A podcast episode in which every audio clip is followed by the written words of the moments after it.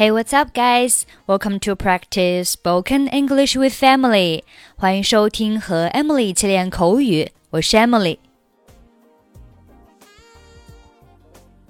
今天的主题是关于做瑜伽 yoga）。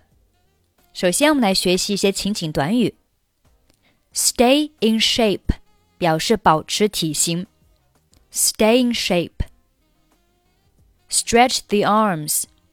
伸展手臂，stretch the arms，向前倾，bend forward，bend forward，向上看，look upward，look upward，关注呼吸，pay attention to the breath，pay attention to the breath。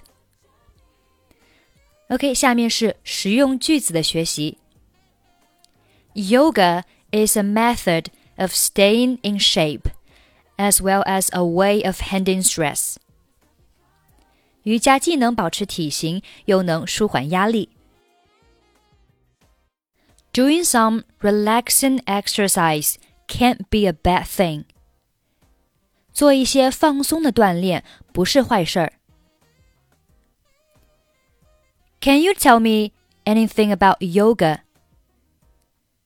你能告诉我一些关于瑜伽的事吗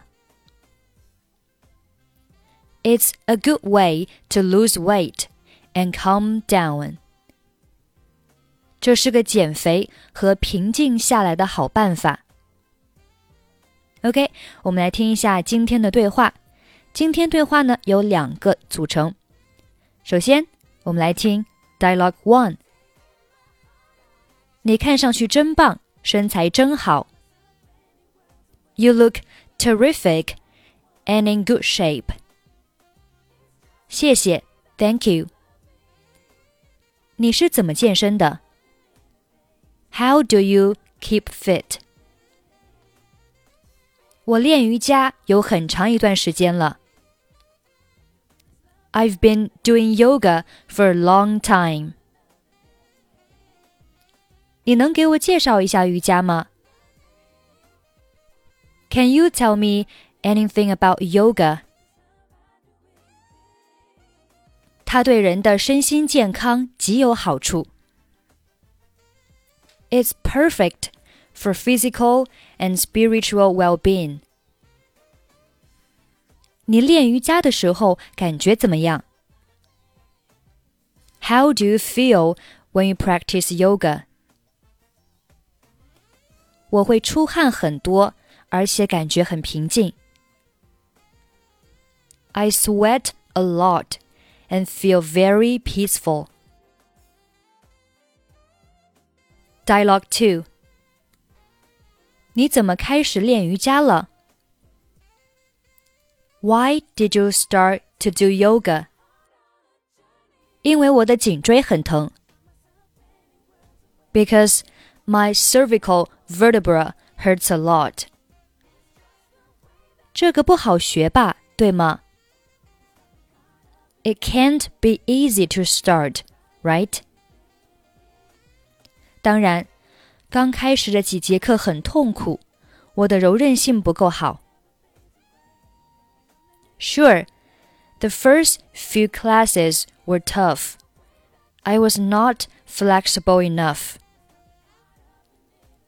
那你现在应该适应了吧？You must be used to it now.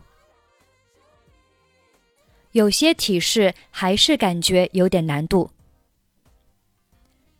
I still find some postures challenging.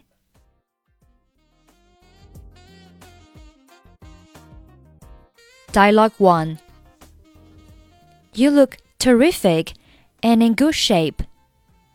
Thank you. How do you keep fit?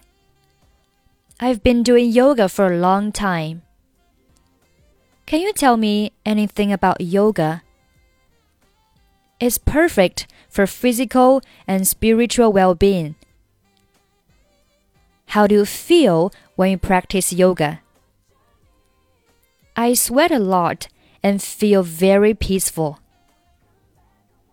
Dialogue 2 Why did you start to do yoga? Because my cervical vertebra hurts a lot. It can't be easy to start, right? Sure, the first few classes were tough. I was not flexible enough. You must be used to it now.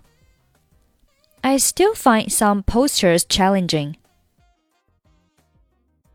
Okay, that's pretty much for today. 想要参与本期节目的跟读版本以及语音打分，欢迎您关注微信公众号“英语主播 Emily”。在公众号里回复“节目”两个字即可加入。I'm Emily. I'll see you next time. Bye bye.